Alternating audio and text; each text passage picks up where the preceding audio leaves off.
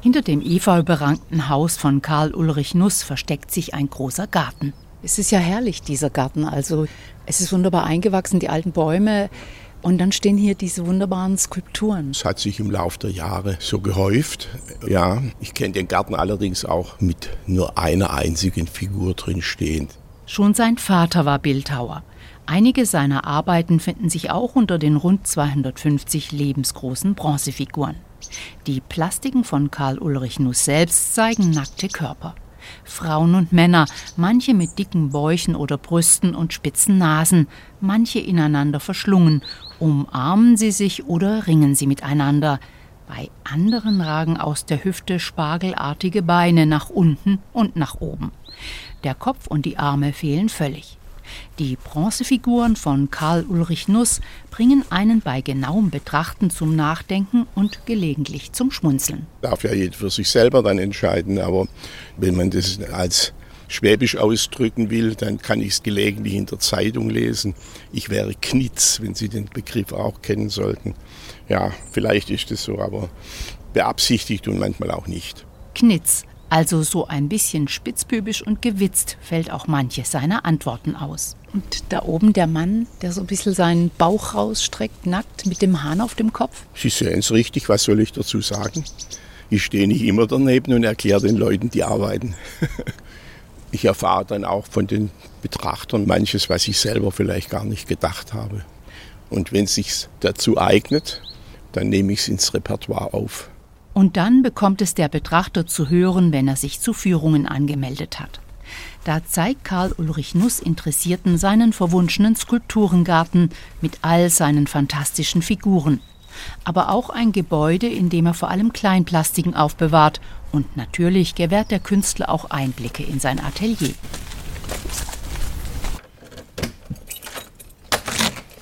Hier stehen in Regalen viele Kleinplastiken aus Bronze neben weißen Gipsköpfen mit mehreren Gesichtern und davor viele weitere seiner beeindruckenden Figuren.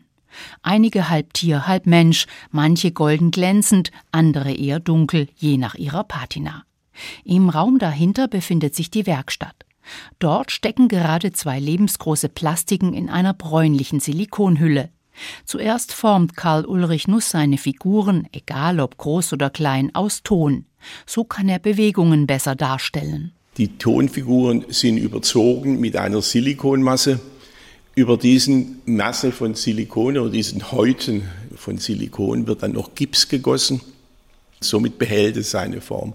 Und das ist dann der Moment, wo dann diese Formen in die Gießerei gehen, die daraus eine Wachspositivform herstellen werden.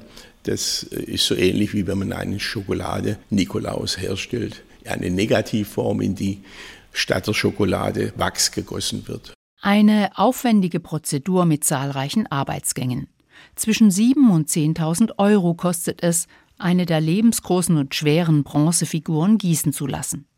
Wichtiges Merkmal der Plastiken von Karl Ulrich Nuss, sie haben keine glatte Oberfläche. Durch den Auftrag von Ton den ich in größeren und kleineren Batzen tätige, entsteht eine Struktur, die ich gelegentlich einfach so aus dem Arbeitsprozess heraus stehen lasse.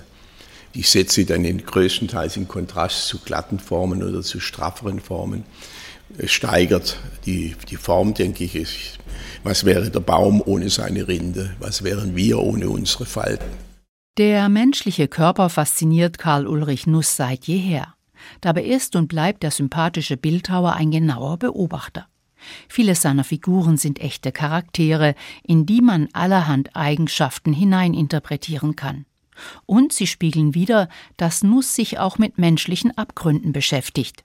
Eines ist er dabei aber immer geblieben. Menschenfreundlich gesinnt auf jeden Fall und pflege auch lange Freundschaften. Hab da jetzt kein Problem, dass die Menschheit auch eine böse Seite hat sieht man ja bei Tagesgeschehen, muss man nicht lange erklären, was man damit meint. Das sind allemal im Menschsein verankerte Eigenschaften. Für Karl Ulrich Nuss ist es ein Glück, dass er zeitlebens genug Aufträge bekam, um damit seine freie Arbeit zu finanzieren.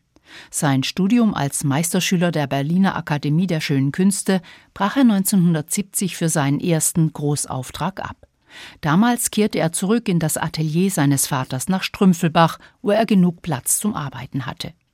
Er ist geblieben und hat offensichtlich seine Leidenschaft weitergegeben.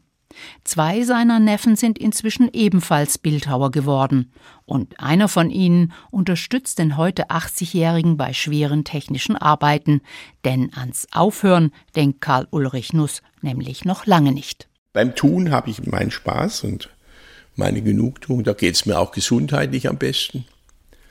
Die Zipperlein, die sich jetzt im Alter so zeigen, die sind da kleiner, wie wenn ich nur da sitze und meinen Zustand bejammere. Dann sind es ja nicht unwesentlich die Besucher, die mir auch in meinem Tagesablauf vorkommen.